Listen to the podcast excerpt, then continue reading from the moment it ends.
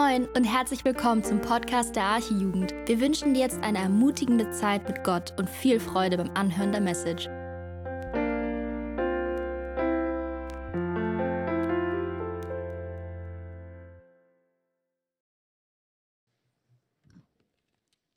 Hallo, ich bin Vanessa und lese heute Johannes 11, 1 bis 46 aus der Neue Genfer Übersetzung. Lazarus, ein Mann aus Bethanien, dem Ort, in dem Maria mit ihrer Schwester Martha wohnte, war erkrankt. Maria war jene Frau, die den Herrn mit Salböl gesalbt und ihm mit ihrem Haar die Füße getrocknet hat. Und Lazarus, der krank geworden war, war ihr Bruder. Die beiden Schwestern ließen Jesus ausrichten, Herr, den du lieb hast, ist krank. Als Jesus das hörte, sagte er, am Ende dieser Krankheit steht nicht der Tod, sondern die Herrlichkeit Gottes. Der Sohn Gottes soll durch sie in seiner Herrlichkeit offenbart werden. Jesus hatte Martha und ihre Schwester und auch Lazarus sehr lieb. Als er nun wusste, dass Lazarus krank war, blieb er noch zwei Tage an dem Ort, wo er die Nachricht erhalten hatte. Dann sagte er zu seinen Jüngern, wir wollen wieder nach Judäa gehen. Rabbi, wandten sie ein, vor kurzem haben die Juden dort noch versucht, dich zu steinigen. Und jetzt willst du wieder dahin zurückkehren? Jesus erwiderte, es ist doch zwölf Stunden am Tag hell, oder nicht? Wenn jemand seinen Weg geht während des Tages, stößt er, stößt er nirgends an, weil er das Licht dieser Welt sieht. Wenn jemand aber in der Nacht unterwegs ist, stößt er sich, weil das Licht nicht in ihm ist. Nachdem Jesus den Einwand seiner Jünger auf diese Weise beantwortet hatte, sagte er, unser Freund Lazarus ist eingeschlafen, aber ich gehe jetzt zu ihm, um ihn aufzuwecken. Herr, wenn er schläft, wird er wieder, wieder gesund, sagten die Jünger. Die dachten, er rede vom gewöhnlichen Schlaf. In Wirklichkeit sprach er davon, dass Lazarus gestorben war. Da erklärte er ihnen offen, Lazarus ist gestorben, aber euretwegen bin ich froh, dass ich nicht dort war, weil ihr auf diese Weise an mich glauben werdet, glauben werdet. Doch jetzt wollen wir zu ihm gehen. Ja, lasst uns mitgehen, um mit ihm zu sterben, sagte Thomas, auch Didymus genannt, zu den anderen Jüngern. Als Jesus nach Bethanien kam, erfuhr er, dass Lazarus schon vor vier Tagen begraben worden war. Bethanien war nur etwa drei Kilometer von Jerusalem entfernt und viele Juden aus der Stadt waren zu Martha und Maria gekommen, um sie in ihrem Leid zu trösten. Als Martha hörte, dass Jesus auf dem Weg zu ihnen war, ging sie ihm entgegen. Maria aber blieb zu Hause. Herr, sagte Martha zu Jesus, wenn du hier gewesen wärst, wäre mein Bruder nicht gestorben. Aber auch jetzt weiß ich, was immer du von Gott erbittest, wird er dir geben. Dein Bruder wird auferstehen, gab Jesus ihr zur Antwort. Ich weiß, dass er auferstehen wird, erwiderte Martha. Das wird an jenem letzten Tag geschehen bei der Auferstehung der Toten. Da sagte Jesus zu ihr, ich bin die Auferstehung und das Leben. Wer an mich glaubt, wird leben, auch wenn er stirbt.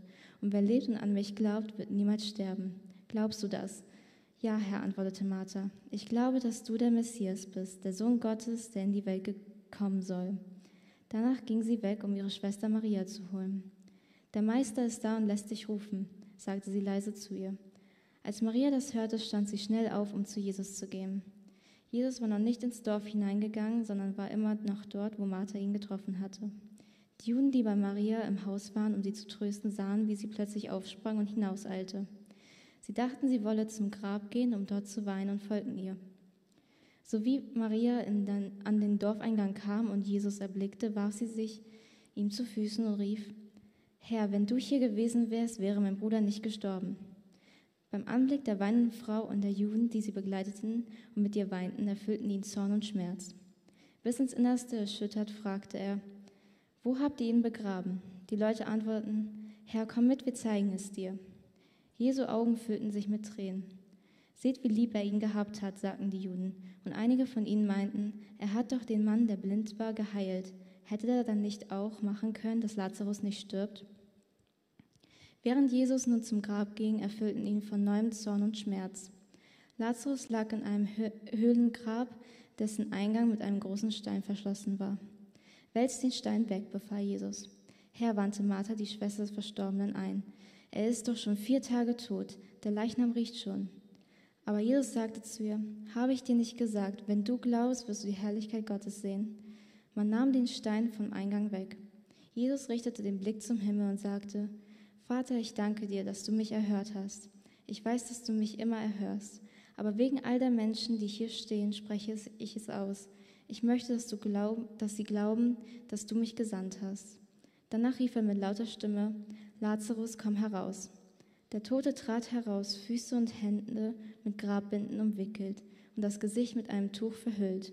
Befreit ihn von den Tüchern und lasst ihn gehen, befahl Jesus den Umstehenden. Viele von den Juden, die zu Maria gekommen waren, um sie zu trösten, glaubten an Jesus, als sie das Wunder sahen, das er an Lazarus tat. Einige aber gingen zu den Pharisäern und berichteten ihnen, was Jesus getan hatte.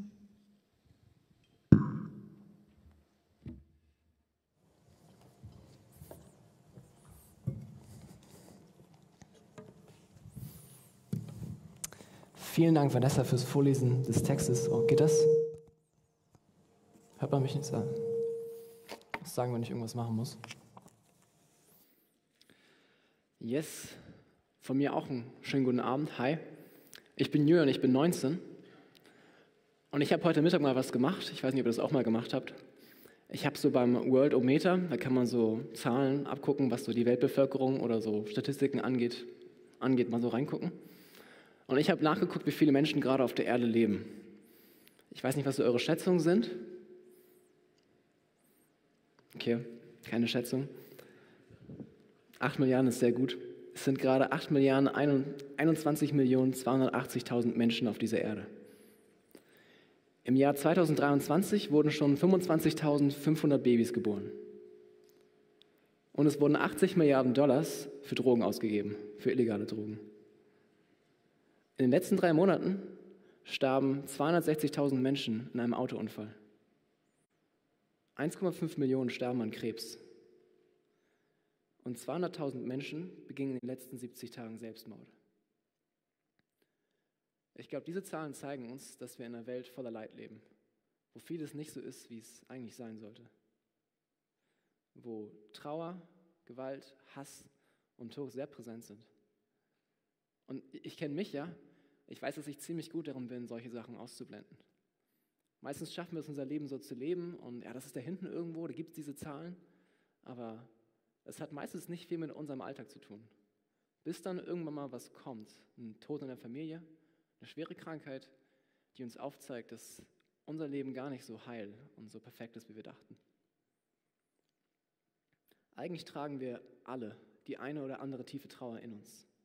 Aber die kommt erst zum Vorschein, wenn wir mit Leid in unserem Leben konfrontiert werden.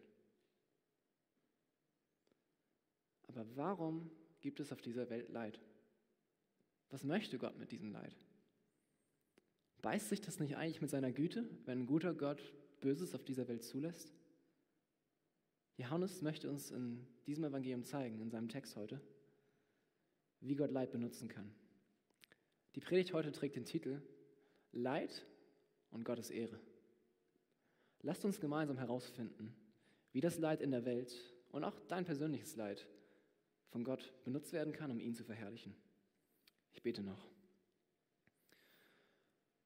Vater, danke, dass du durch dein Wort sprichst. Du weißt, was für Fragen wir haben, ähm, auch die Frage nach dem Leid, aber einfach auch die Frage, wie du in unser Leben hineinsprechen möchtest. Bitte hilf du uns heute Antworten zu finden dass wir eine Erfahrung mit dir machen können.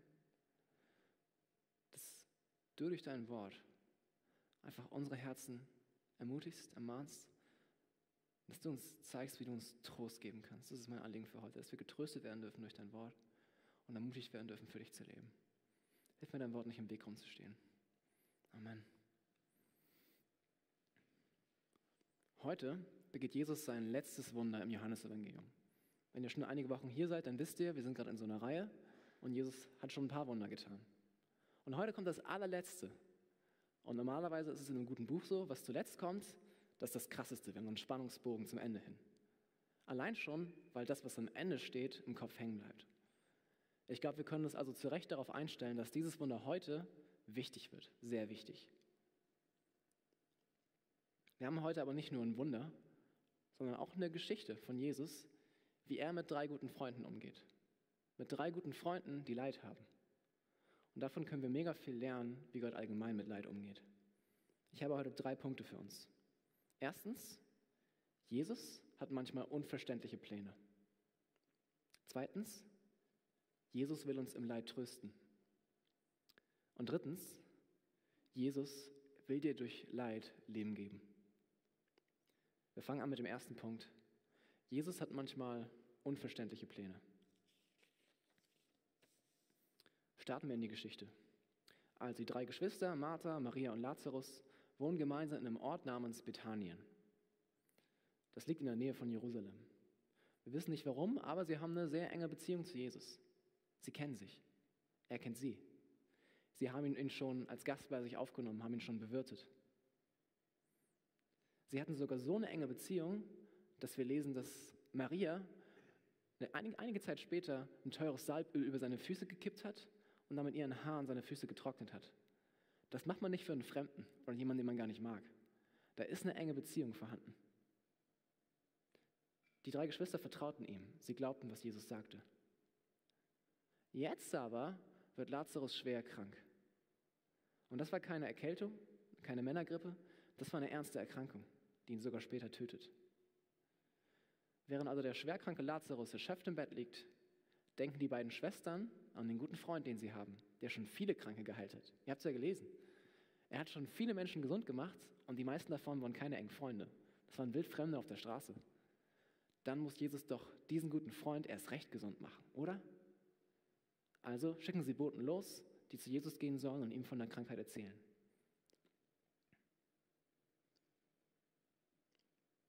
Vers 3 steht, das, Vers 3 ist das, was sie ihm ausrichten. Herr, der, den du lieb hast, ist krank. Sie fordern Jesus hier nicht auf, direkt zu kommen. So, komm schnell rüber und mach ihn gesund. Sie machen hier keine Forderung an Jesus. Aber sie erinnern ihn, dass er Lazarus liebt. Nicht, dass Lazarus Jesus liebt, sondern dass Jesus Lazarus liebt. Und das sollte doch eigentlich ausreichen, um Jesus dazu zu bewegen, ihn gesund zu machen, oder? Jesus, da ist jemand, den du liebst, der dir wichtig ist. Er leidet. Da ist schon so ein kleiner Appell drin, aber sehr indirekt. Jesus war Lazarus wichtig und daran erinnern ihn die Schwestern. Und eigentlich verhalten sich doch Martha und Maria hier wie gute Christinnen, oder?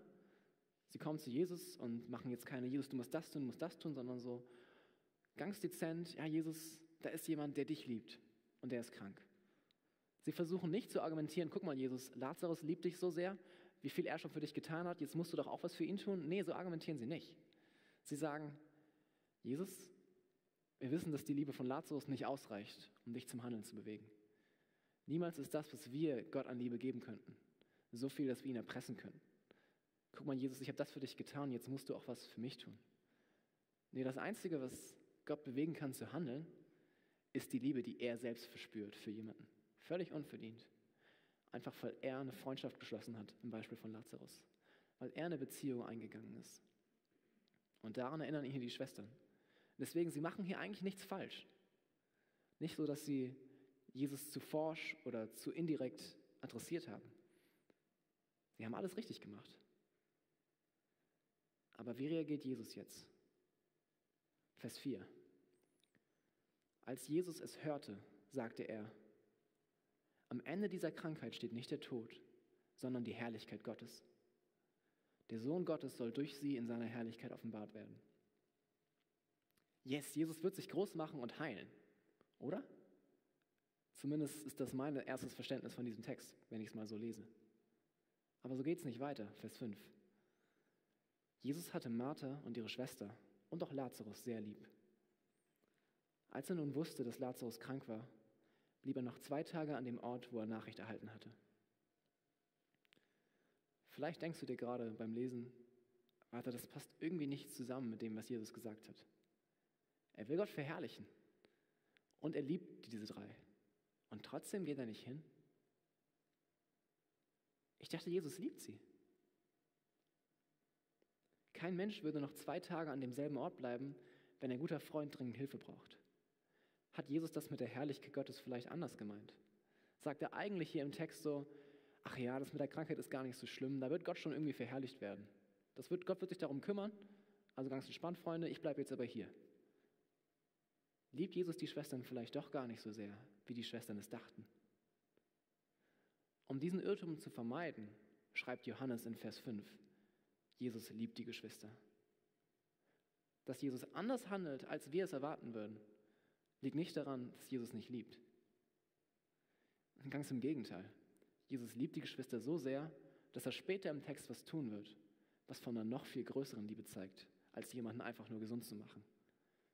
Jesus hat einen längeren Plan. Wir müssen bis hierhin also festhalten, Gott handelt anders, als wir es uns wünschen. Vielleicht steckst du gerade voll drin in einer Krankheit und du hast gerade echt keine Kraft mehr. Fragst dich, wieso Jesus das zugelassen hat. Oder du hast eine enorm anstrengende Phase gerade, vielleicht Klausurenstress gerade hinter dir oder Druck bei der Arbeit oder Mobbing, irgendeine Herausforderung gerade. Und du verstehst nicht, was Gottes Plan damit ist, wie er immer noch gut sein kann und das in deinem Leben geschehen lässt. Das alles fühlt sich nicht gut an. Und ich glaube, hier möchte Johannes uns zuallererst mal erklären, hey, es ist kompliziert. Gott hat manchmal Pläne, die wir nicht verstehen. Doch er liebt dich immer noch und seine Pläne sind gut. Ganz am Ende werden wir es verstehen, auch wenn wir nicht immer bis aufs Ende blicken können. Jesaja 55, Abvers 8. Denn meine Gedanken sind nicht eure Gedanken und eure Wege sind nicht meine Wege, spricht der Herr, sondern so hoch der Himmel über der Erde ist, so viel höher sind meine Wege als eure Wege und meine Gedanken als eure Gedanken. Martha und Maria haben also nicht verstanden, warum Jesus Lazarus nicht geheilt hat. Zumindest nicht sofort. Aber wir sind nicht die Einzigen, die in diesem Text Jesus nicht ganz verstehen. Auch die Jünger sind ein bisschen perplex. Jesus sagt dann nämlich nach zwei Tagen aus dem Nichts, wir wollen wieder nach Judäa gehen. Und die Jünger denken sich so, warte mal, Jesus, als du das letzte Mal in Judäa warst, das lesen wir in Johannes 10, 41, da haben die Leute versucht, dich umzubringen. Dort steht nämlich, von neuem hoben die Judensteine auf, um Jesus zu steinigen. Bei Jesus letzten Aufenthalt in Judäa wurde er mehrfach versucht zu töten. Warum sollte er freiwillig wieder dahin zurückgehen? Die Jünger dachten wahrscheinlich sogar, Jesus ist mit Absicht nicht zur Heilung gekommen. Er hat Lazarus mit Absicht nicht gesund gemacht, weil er genau diese Gefahr da umgehen wollte. Weil er diese Struggles in Judäa auf gar keinen Fall konfrontieren wollte. Dass Jesus nach zwei Tagen jetzt auf einmal sagt, okay, jetzt gehen wir nach Judäa. Vor zwei Tagen nicht, aber jetzt. Das verstehen sie gar nicht. Martha und Maria haben also nicht verstanden, wie Jesus Leid überhaupt zulassen konnte. Und die Jünger begriffen nicht, wie er sich so einen dummen Plan ausdenken kann. Sie hatten Angst, er würde getötet werden er würde gegen die Juden nicht bestehen können. Und in den Versen 10 bis 11 erklärt Jesus jetzt den Jüngern was. Er sagt, ich tue den Willen meines Vaters, wenn ich jetzt gehe. Ich mache das, was ich machen soll. Er hat einen Zeitpunkt festgesetzt, wann mein Leben hier vorbei ist. Doch solange der noch nicht da ist, darf ich nicht aufhören zu wirken. Jesus sagt, Gott schenkt ihm jetzt Zeit zum Wirken. Und die will er nutzen. Er will Gottes Willen tun, solange es Tag ist. Er möchte den Weg gehen, den die Sonne des Willens Gottes ihm weist. Jesus steht unter Gottes Schutz. Ihm kann nichts passieren, bis Gott es anders bestimmt. Jesus weiß, was er tut. Und ich glaube, das darf uns beruhigen, wenn wir mal nicht wissen, was Jesus tut. Schaut weiter in Vers 11. Jesus sagt, unser Freund Lazarus ist eingeschlafen, aber ich gehe jetzt zu ihm, um ihn aufzuwecken. Herr, wenn er schläft, wird er wieder gesund, sagten die Jünger. Die dachten, er rede vom gewöhnlichen Schlaf.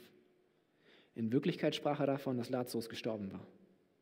Da erklärte er ihnen offen, Lazarus ist gestorben. Aber euretwegen bin ich froh, dass ich nicht dort war, weil ihr auf diese Weise an mich glauben werdet. Doch jetzt wollen wir gehen. Wieder mal verstanden die Jünger ihn falsch. Sie dachten, er redet vom Schlaf, wenn jemand einfach nur zu Bett geht. Aber eigentlich war es voll üblich damals so, vom Tod als vom Schlaf zu reden. Deshalb wahrscheinlich wollten die Jünger ihn gar nicht verstehen.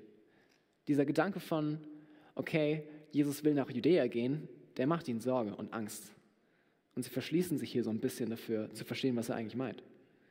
Er hat irgendwas gesagt mit Schlafen, okay, ist nicht gut, er, dann wird er wieder gesund. Jesus sagt ihnen hier ganz offen, er geht auf sie ein, auch wenn sie nicht verstehen. Er erklärt ihnen ganz klar, was seine Absicht ist. Er sagt, hey, Lazarus ist tot, doch ich gehe hin, um ihn zum Leben aufzuerwecken. Und Jesus freut sich über eine Sache, die er nur machen kann, weil Lazarus jetzt tot ist. Er freut sich bei den Jüngern, Glauben zu erschaffen.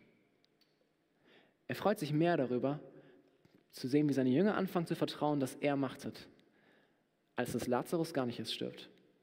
Er freut sich mehr, bei den Jüngern Glauben zu sehen, als Maria und Martha vier Tage lang Leid zu ersparen. Glaube ist Gott kostbarer als deine körperliche Unversehrtheit oder deine psychische Gesundheit. Er will dein Vertrauen mehr als alles andere. Die Jünger hatten also keine Ahnung, was sie in Bethanien erwartete. Sie hatten bestimmt noch nicht voll verstanden, warum Jesus genau jetzt hingeht. Ja, okay, Lazarus wird auferweckt werden, aber sie wussten nicht, was dann passiert, wenn er da hingeht. Sie haben immer noch diese Angst, okay, er könnte umgebracht werden. Doch an dieser Stelle sagt Thomas etwas, was wir uns, glaube ich, auch zum Vorbild nehmen können. Vers 16. Ja, lasst uns mitgehen, um mit ihm zu sterben. Nun ja, er hat schon einige Sachen hier nicht verstanden. Jesus hat doch gerade gesagt, es ist noch Tag und ihm wird nichts passieren. Thomas, du wirst nicht sterben, wenn du jetzt mit Jesus nach Bethanien gehst. Und Thomas kann auch niemals mit Jesus am Kreuz sterben. Jesus hat den Jüngern ja schon gesagt, hey, ich werde mal für die gesamte Welt sterben müssen. Da kann Thomas nicht mitmachen.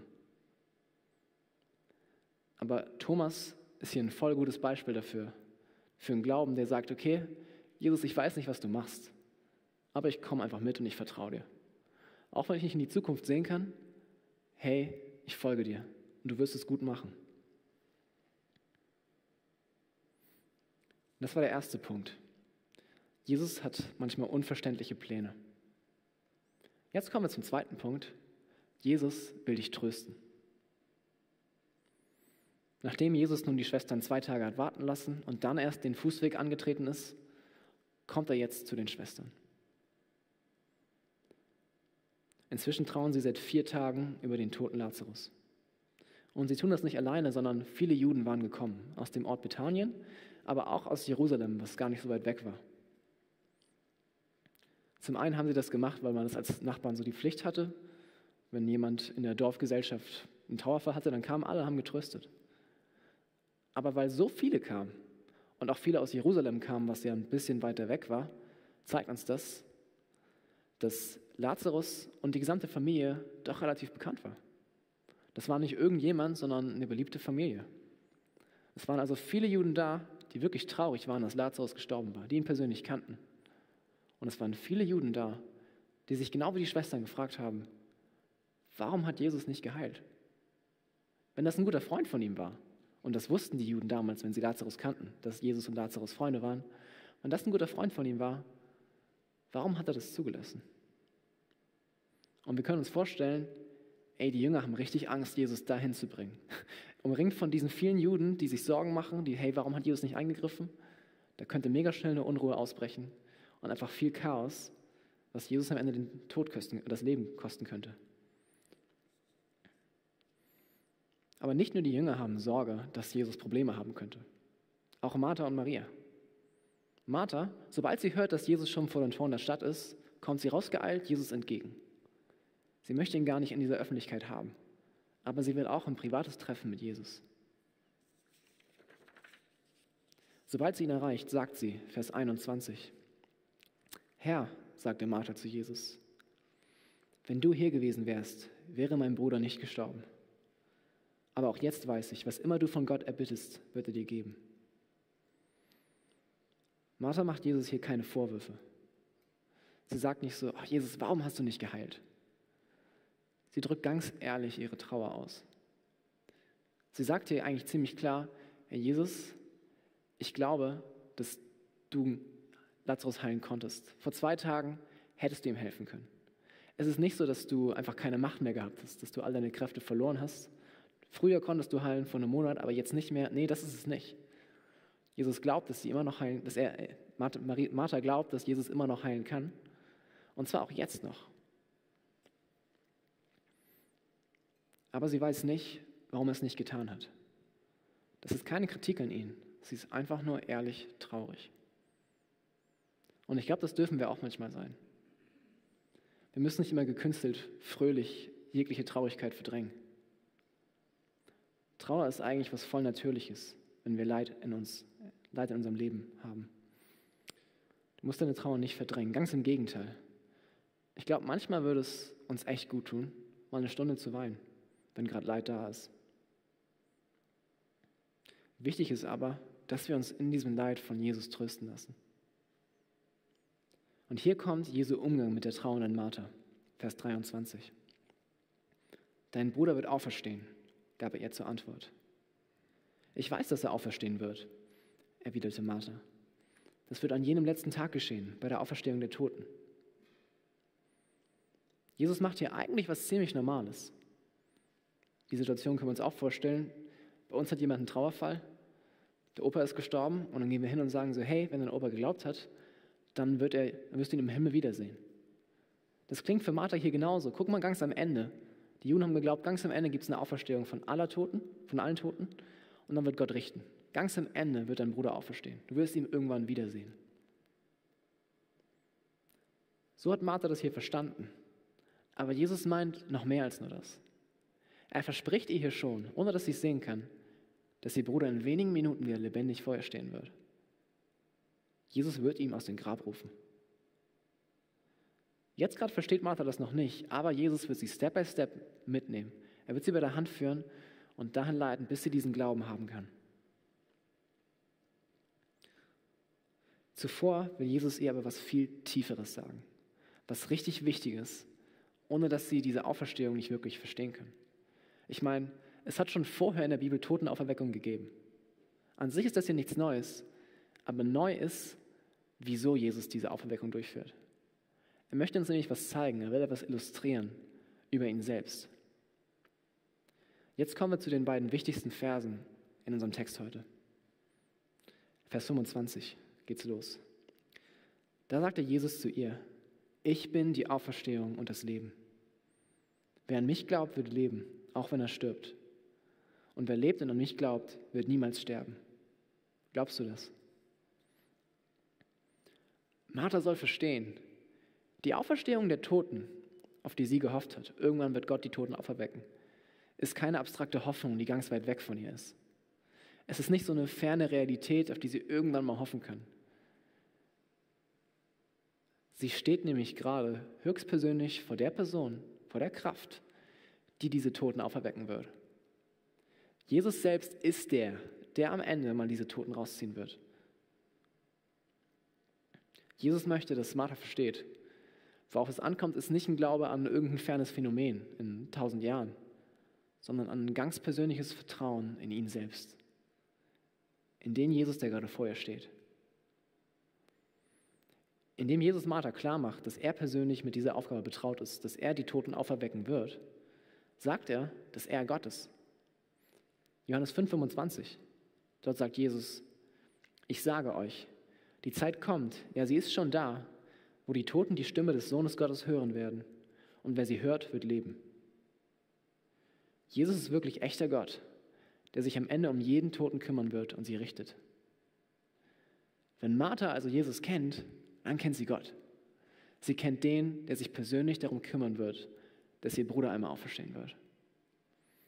Ein kleines Bild, das es so ein bisschen ausdrücken kann. Stell dir mal vor, du kaufst was in einem Online-Shop Du hast so beim Googlen den gefunden und findest ein ganz cooles Produkt, klickst also drauf, schaust dir so die Sachen an, okay, wirkt einigermaßen vertrauenswürdig und bestellst das Produkt und wartest darauf, bis es irgendwann ankommt. Andere Situation, du hast einen Freund, der in einem Online-Shop arbeitet. Du kennst diesen Freund. Wenn du jetzt bei dem Shop was bestellst, dann hast du eine ganz andere Gewissheit. Du weißt, wer sich diese Mail anguckt, die du losschickst mit der Bestellung. Du weißt auch, wen du anrufen kannst, wenn das Paket nicht sofort kommt. Dieses Vertrauen ist viel persönlicher. Martha soll vertrauen, dass Jesus sich darum kümmern wird. Aber Jesus will ihr noch was Besseres schenken. Er will ihr einen Trost schenken, der über den Tod ihres Bruders hinausgeht. Jetzt kommen wir zu einem Punkt, der, der immer wieder im Johannes-Evangelium auftaucht der ist Johannes so wichtig, dass er ihn jetzt wieder sagt. Er sagt, Jesus ist das, was du eigentlich brauchst. Du denkst, dein Bruder braucht Leben. Es wäre so cool, wenn er noch hier wäre. So physisches Leben und jetzt Gemeinschaft mit den anderen. Es gibt noch eine viel tiefere Not. Du brauchst nämlich Jesus. Dann kann der Tod nichts mehr anhaben. Ich meine, Lazarus wird von Jesus später auferweckt. Wir haben die Geschichte gerade gehört. Und wir werden nächste Woche hören, dass die Pharisäer ihn einfach später wieder umbringen. Lazarus hat vielleicht ein paar Monate, ein paar Jahre Leben bekommen. Dann war er wieder tot. Jesus möchte aber ein Leben geben, das viel weiter reicht als Monate von irdischem Leben und das viel besser ist. Erinnert ihr euch an Johannes 6? Dort sagt Jesus, er ist das Brot des Lebens. Er ist der, der nicht nur Brot gibt, sondern Brot in sich selbst ist. Ihn zu haben, heißt Leben zu haben. Nicht ihn als jemand, der halt die Toten am Ende auferweckt. Ich möchte hier sagen, er, Jesus gibt nicht nur die Auferstehung, Jesus ist die Auferstehung. Mit Jesus eine Beziehung zu haben und Jesus zu kennen und zu haben, das ist, was das wahre Leben ausmacht. Das persönliche Vertrauen in ihm und die Beziehung zu ihm ist wahres Leben. Marthas Bekenntnis in Vers 27 darf heute auch zu unserem Bekenntnis werden. Lass uns doch heute sagen, Herr Jesus, ich glaube dir, dass du der bist, der wirkliches Leben gibt, dass du Gott selbst bist, der in Übereinstimmung mit dem Vater gekommen ist, um die Welt zu retten, der sein Leben gibt. Jesus ist wirklich hier, der Gottes Willen ausführen möchte. Martha ist aber nicht die einzige trauernde Schwester. Wir haben bis jetzt so ihr Gespräch mit Jesus gehört. Es gibt noch die Maria. Als Jesus draußen vor die Tore der Stadt kam, ist Maria nicht mit hinausgeeilt. Maria ist da geblieben. Wir sehen hier, Martha und Maria sind unterschiedlich. Wir kennen diese beiden Schwestern noch aus einer anderen Begebenheit in der Bibel. Das ist Lukas 10, 38 bis 42. Da ist Jesus zu Gast bei den Schwestern und Martha bedient die ganze Zeit, ist voll auf Trab und Maria sitzt einfach nur zu den Füßen von Jesus. Martha ist die energischere, vielleicht auch temperamentvollere und aktivere und Maria wirkt ruhiger, vielleicht auch emotionaler. Wir haben also ganz verschiedene Typen bei den Schwestern. Also die ruhigere und emotionalere Maria kommt zu Jesus. Sie kommt aber nicht alleine. Also sie kommt jetzt, weil Martha gesagt hat, Jesus ruft dich. Merken wir auch wieder, okay, Maria musste oder wollte warten, bis Jesus sie wirklich ruft. Sie kommt jetzt also zu Jesus mit anderen Juden, die gedacht haben, sie will zum Grab gehen. Die wollten sie wahrscheinlich trösten. Also was hier anders ist, ist, dass auf einmal ganz viele Juden um Maria und Jesus rumstehen. Maria kommt zu Jesus und das Erste, was sie macht, ist ihm vor die Füße fallen, weinen und ihm sagen, Herr, wenn du hier gewesen wärst, wäre mein Bruder nicht gestorben. Dieselben Worte wie bei Martha eigentlich, zumindest im ersten Teil. Auch Maria sagt, dass sie glaubt, dass Jesus immer noch die Macht hat, zu heilen, dass er seine Kräfte nicht verloren hat. Aber diese Trauer ist ganz anders als bei Martha. Bei Maria merken wir eine enorme Verzweiflung über diesen Tod. Weil Maria ganz anders ist als Martha, kriegt sie auch von Jesus einen ganz anderen Trost. Vers 33. Beim Anblick der weinenden Frau und der Juden, die sie begleiteten und mit ihnen weinten, erfüllte ihn Zorn und Schmerz. Bis ins Innerste erschüttert, fragte er, wo habt ihr ihn begraben? Die Leute antworteten, Herr, komm mit, wir zeigen es dir. In dem Moment, wo Jesus diese tiefe Traurigkeit bei Maria und auch bei den anderen erblickt, erfüllen ihn Zorn, erfüllt ihn Zorn und ein Entsetzen. Es packt ihn was. Er sieht das Leid in der Welt und ist dem nicht kalt gegenüber. Es lässt ihn nicht kalt. Er wird zornig. Jesus ist das Leid in dieser Welt nicht egal. Es schmerzt ihn, Leute leiden zu sehen. Es schmerzt ihn, wenn Krieg herrscht oder wenn jemand amok läuft. Das ist ihm nicht egal.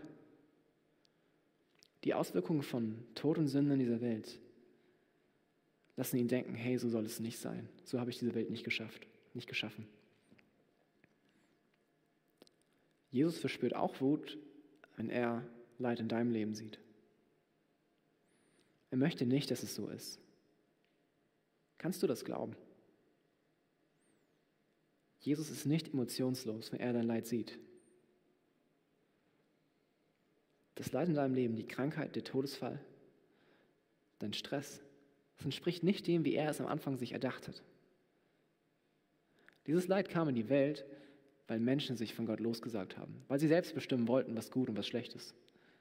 Und wenn sie nicht mehr der guten Bestimmung Gottes folgen, kommt halt sowas bei raus.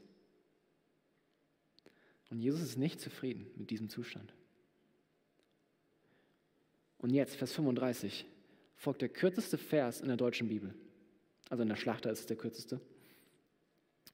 Neugenfer ist ein bisschen länger. Dort steht, Jesu Augen füllten sich mit Tränen.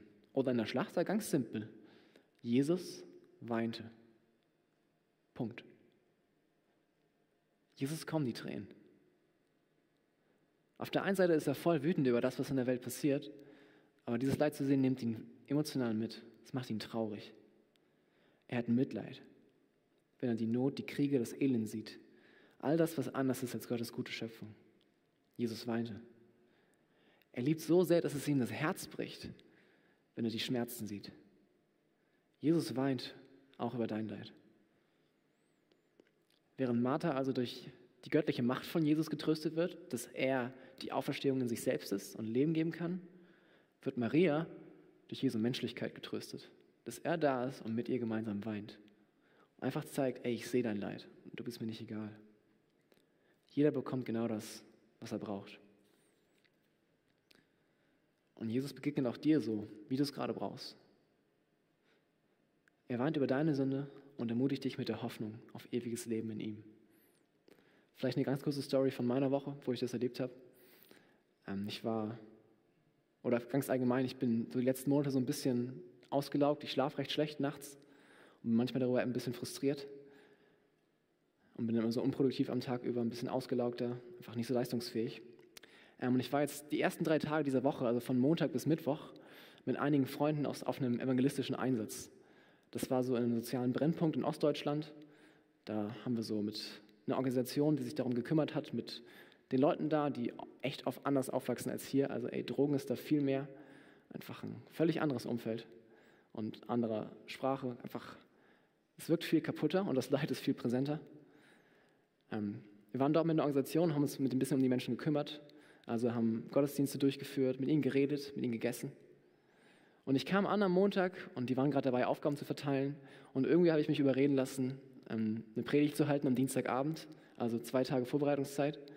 Ich weiß nicht, warum ich das gemacht habe. Also ich habe die mit einem Freund zusammengehalten, er war nicht schon so schlimm. Und wir haben voll viele Fragen gestellt.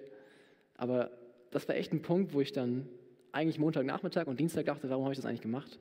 Ich bin doch viel zu müde dafür, ich schaffe das gar nicht. Je näher der Termin rückte, desto ausgelaugter wurde ich. Aber dann, Dienstagabend, als es losging, habe ich so einen Segen verspürt. Hey, das war richtig krass. Das war so eine offene Runde, die wir hatten. Das waren Männer, so manche 40, 60, andere um die 20. Und wir haben ganz offen über das Thema sexuelle Lust geredet. Ey, das hat mich so ermutigt, hat mir so geholfen. Obwohl ich dachte, ich schaffe das nicht. Das war genau der Trost, den ich gerade brauchte. So viel zum zweiten Punkt. Also Jesus will dich trösten. Der letzte Punkt für heute Abend. Jesus will dir durch Leid Leben geben. In Vers 37 werden wir erinnert, dass Jesu Ziel bei all dem ist, Glauben zu schenken. Um ihn herum steht die Menge von Juden, die haben Fragen zu seiner Person. Sie sagen, also sie sehen dieses, diesen weinenden Jesus und fragen sich immer noch wie am Anfang, okay, warum ist Jesus nicht gekommen und hat eingegriffen? Was denken Sie, wenn Sie Jesus weinen sieht vom Grab? Sie denken, ey, er konnte nicht helfen. Er ist traurig darüber, dass er Lazarus nicht heilen konnte. Sie erinnern sich an den Blindgeborenen aus Johannes 9, darüber hat Niklas gepredigt. Jesus hat diesen Mann, der noch nie sehen konnte, der gar nicht die ausgeprägten Sinnesorgane, also der, der, wo das Gehirn gar nicht die Reize auffassen konnte, die zum Gucken notwendig waren, diesen Menschen hat er das Sehen geschenkt. Aber ein Freund, der im Bett lag, konnte er nicht helfen, geheilt zu werden. Sie hatten Unglauben. Sie wussten wirklich nicht, wie sie diesen Jesus einordnen sollen. Endlich kommt Jesus jetzt zum Grab. Und wieder durchzucken ihn Zorn und Schmerz. Über Sünde, Tod und Leid, wie gerade eben. Aber auch der Unglauben der Menschen regt ihn auf. Er ist traurig, also er ist zornig darüber, dass sie diesen Unglauben verspüren. Denn auch das ist eine Folge vom Sündenfall, dieses Misstrauen in Gott.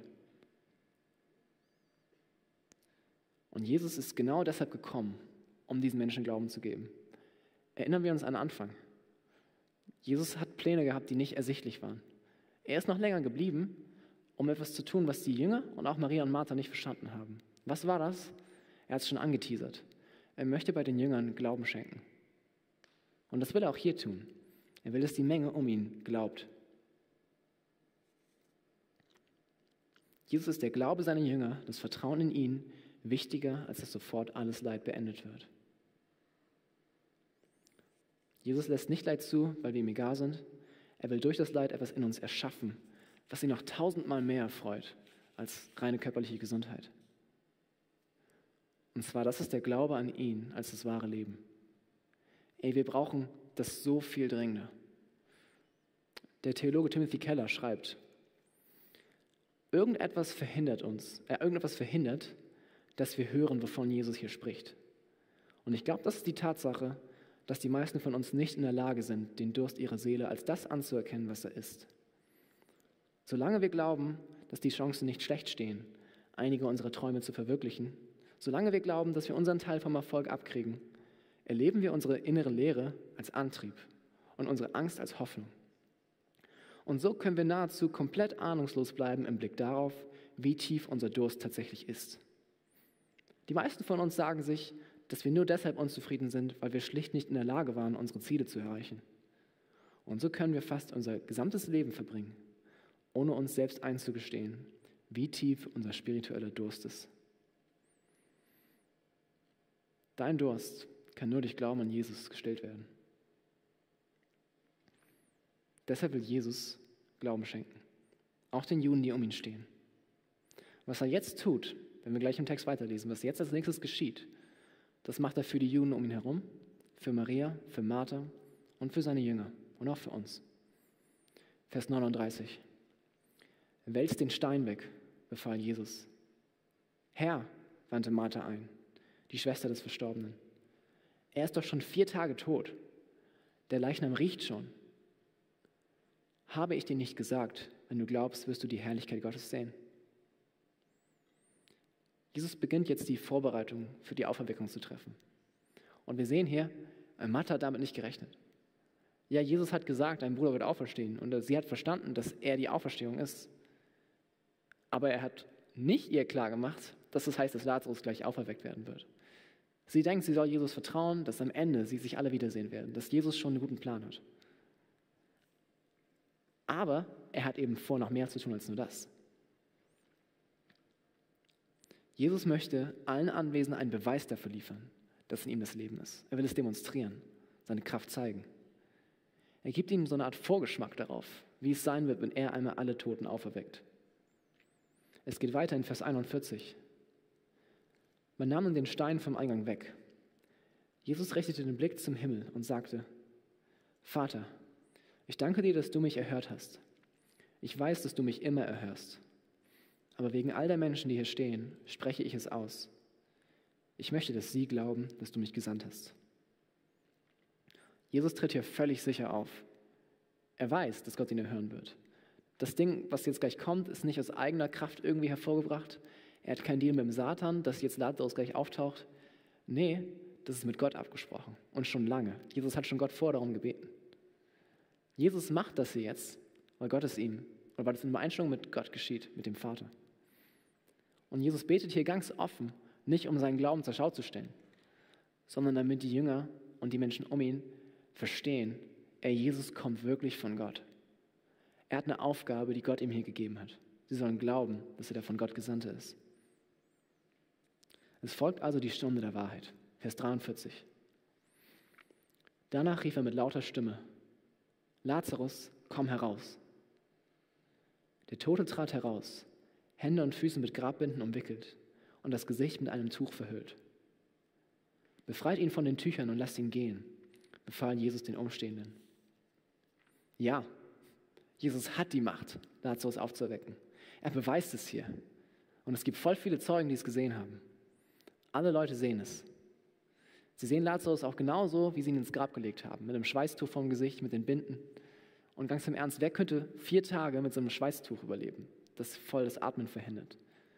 Es ist also unmöglich, dass Lazarus hier vier Tage im Grab überlebt hat.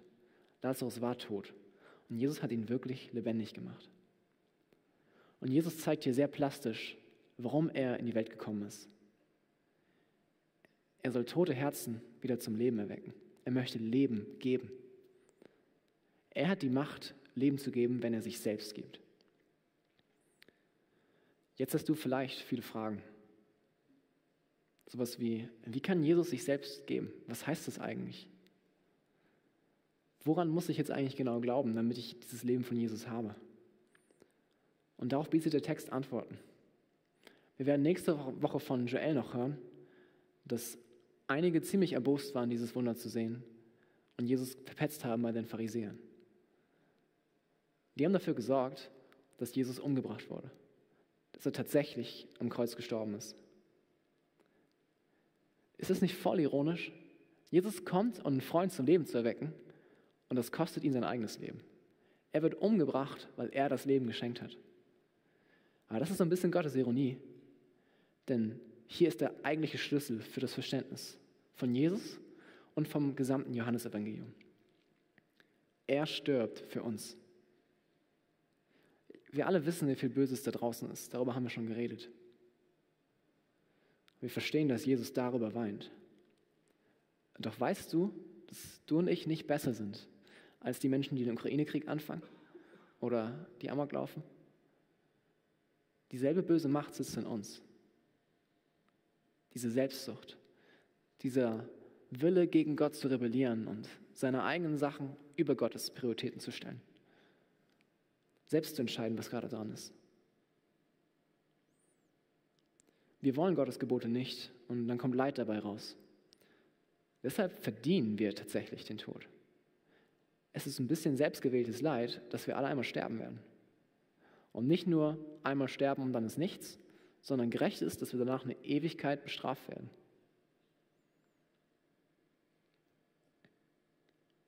Das ist die gerechte Strafe eines guten Gottes, der Böses hasst. Und Jesus kommt in die Welt, um uns von diesem Bösen zu retten.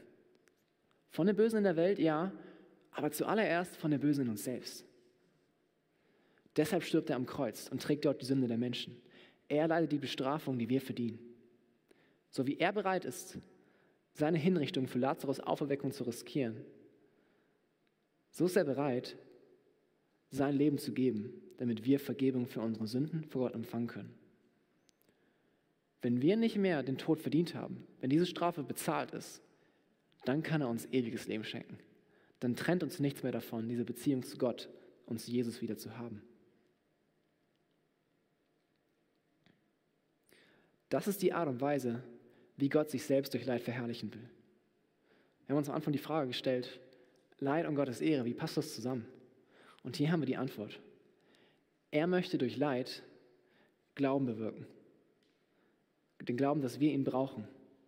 Und das freut ihn und das bereitet ihm Ehre. So wie damals hast du auch heute zwei Möglichkeiten, auf diese Predigt zu reagieren. Vers 45. Viele von den Juden, die zu Maria gekommen waren, um sie zu trösten, glaubten an Jesus, als sie das Wunder sahen, das, Lazarus, das er an Lazarus tat. Einige aber gingen zu den Pharisäern und berichteten ihnen, was Jesus getan hatte. Entweder du glaubst und richtest dein Leben voll nach diesem Jesus aus, oder du machst es nicht. Und du störst dich an diesem Jesus und versuchst ihn beiseite zu drängen, dafür zu sorgen, dass er nicht mehr spricht, zumindest nicht mehr in dein Leben. Du gehst petzen bei den Pharisäern. Glaube oder Ablehnung, das sind die zwei Möglichkeiten. Und ich will dich heute echt zum Glauben ermutigen. Wenn Jesus für dich bis jetzt ein netter Typ war oder ein alter Weiser, ein alter Weltverbesserer. Hey, nimm ihn bitte ab heute ernst.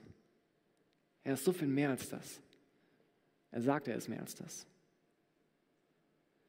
Jesus ist der einzige Weg, wie wir dem Tod entfliehen können. Und was du und ich heute tun müssen, ist daran zu glauben, dass er das ist. Dass er am Kreuz gestorben ist, um uns von unserer Schuld zu befreien und uns dadurch ein Leben, eine richtige Auferstehung zu geben. Eine Beziehung zu ihm und zu Gott, die in die Ewigkeit weiterreicht. Bitte ihn dir zu vergeben und dir ein Leben mit ihm zu schenken. Bereue deine Sünde und beginne ein Leben in ständiger Beziehung zu ihm als deinem Herrn und Retter. Hey, tu das heute, es lohnt sich wirklich. Und wenn du schon mit Jesus lebst, dann will ich dich ermutigen, vertraue ihm völlig. Auch wenn du manchmal nicht siehst, warum Jesus handelt, wie er handelt. Ey, sei der Thomas, der sagt, okay, Jesus, ich gehe mit dir, um zu sterben, auch wenn du gar nicht sterben musst. Vertraue ihm. Lass dich von ihm trösten.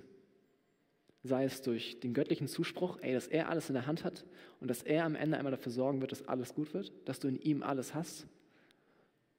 Oder durch sein menschliches Mitgefühl, dass er mit dir weint. Hey, und hab Mut, dass er am Ende, ganz am Ende, wenn dieses Gericht kommt, an das Martha geglaubt hat, wenn Jesus wiederkommt und die Toten richten wird, dass ganz am Ende alles Leid vorbei sein wird. Und eine Zeit anbricht, in der wir Jesus noch viel mehr genießen können. In Körpern, die gar nicht mehr leiden können. Mit Körpern, die gar keinen Unglauben mehr haben können. Wenn wir jetzt an ihn glauben, dann wird einmal alles Leid beseitigt werden. Lass uns im Glauben an diesen Jesus hier leben. Ich bete noch. Jesus, du weißt genau, wo jeder von uns gerade ist. Ob wir dich schon kennen und uns gerade richtig gut geht. Ob wir gerade voll die Herausforderungen haben und nicht am Zweifeln sind, ob du es gut meinst. Oder ob wir dich bis jetzt beiseite geschoben haben und dich gar nicht kennen. Bitte begegne einem jeden Einzelnen von uns da, wo er es braucht. Lass uns verstehen, dass du uns trösten kannst. Dass du uns dahin führst, dass wir uns völlig in die Abhängigkeit begeben können. Nicht zu sehen, warum du Dinge machst, aber darauf zu vertrauen, dass sie gut werden. Lass uns immer wieder erleben, wie du deine Verheißung wahr machst. Lass uns einfach jetzt leben und völlig darauf vertrauen, dass du am Ende einmal alles Leid beseitigen wirst. Schenk uns Hoffnung und Freude, jetzt alles für dich zu geben in diesem Leben. Amen.